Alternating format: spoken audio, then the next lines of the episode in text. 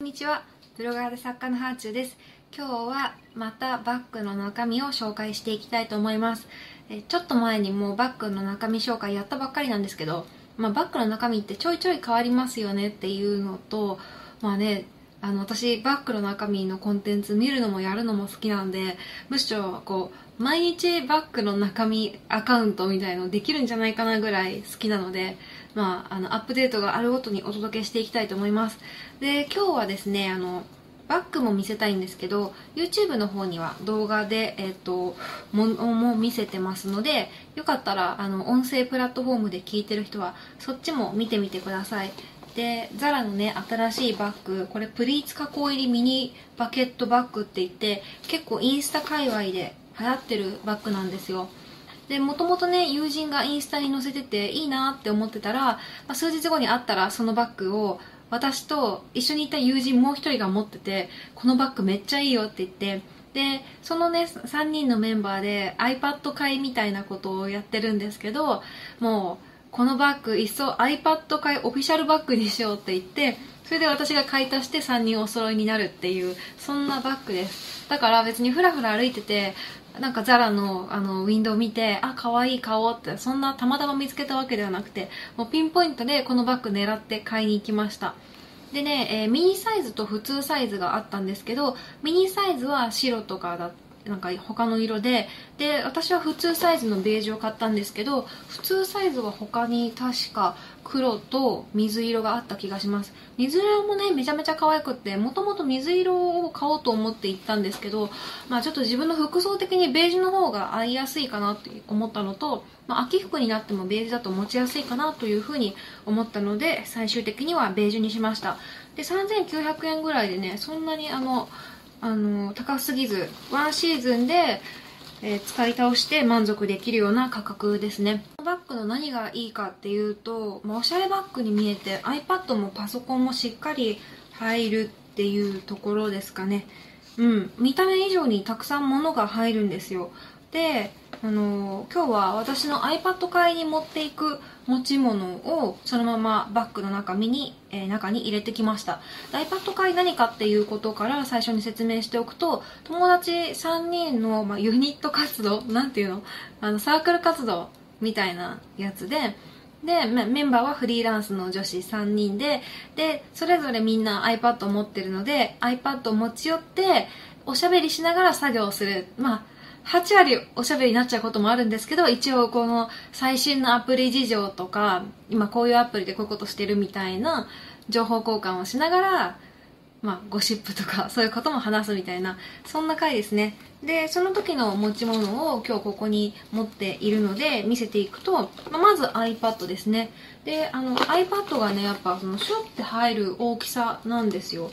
それが嬉しいですよね。iPad に関しては、えー、iPad と Apple Pencil がこうピタッとくっつくようなケースを私は今使ってます。で本当はその Apple Pencil のここにちっちゃいカバーがあるんですけど先っぽに。それは私は使ってなくてというのもここのカバーがね本当にちっちゃいパーツなのでもし何かの弾みで外れて床に落ちると0歳の息子が間違えてね飲み込んじゃったりとかするかもしれないので、まあ、そうすると結構大変なことになるのでカバーは全て外して引き出しの奥深くに保管してます。ただ新しい iPad も今注文中で新しい iPad8 月の中旬に届く予定なのでもう少ししたらこの iPad はもう使わなくなりますね。じゃあまず iPad というところから、えっと、隙間時間に読もうと思って文庫本を持ち歩いてます。で文庫本をねあの小さいクリアファイルにあの入れて、持ち歩いてるんですけどそれでね紙が折れないようにしてます。ちょっとまだ全く読めてないんですけど、えーと、本屋大賞2019発掘本で話題「希望が死んだ夜に」という本を、え今持ち歩いています。本当にちょっとでも時間があったらね隙間時間読書で読みたいなというふうに思ってます。で本を読む時私はノート付箋マーカーがないと読めないのでミニノートとあとペントネっていうシールのような付箋とあとマイルドライナーっていう目に優しいマーカーとを持ってますね、まあ、あと読書ノートを書くための万年筆。これらを全てペンケースに入れて持ってます。でペンケースはフランフランで買ったポーチですね。あの歯ブラシの絵がキラキラで書いてあってもともと歯ブラシ持ち歩こうと思って買ったんですけどなかなか歯ブラシ持ち歩く機会がないので、まあ、ちょうどいいサイズだったのでペンケースにしちゃってます。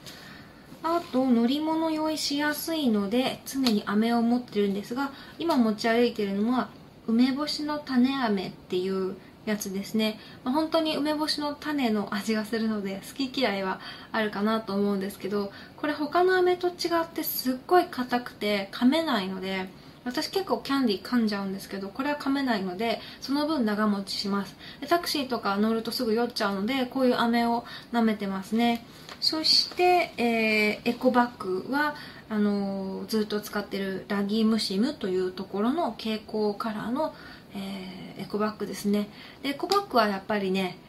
蛍光カラーとかの目立つやつがいいなと改めて思ってます。目立つやつだと忘れないしどっかに置いていかないので。で自分のだってすぐわかるので本当に気に入ってますね。でねあとはティッシュとティッシュはえっ、ー、と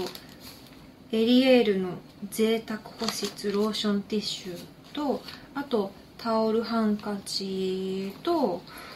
あとジル・スチュアートのいつも持ってる鏡それからあのギラギラのコインケースというか財布か。1000円ぐらいで買った財布なんですけどちょっと夏っぽくて気に入ってます。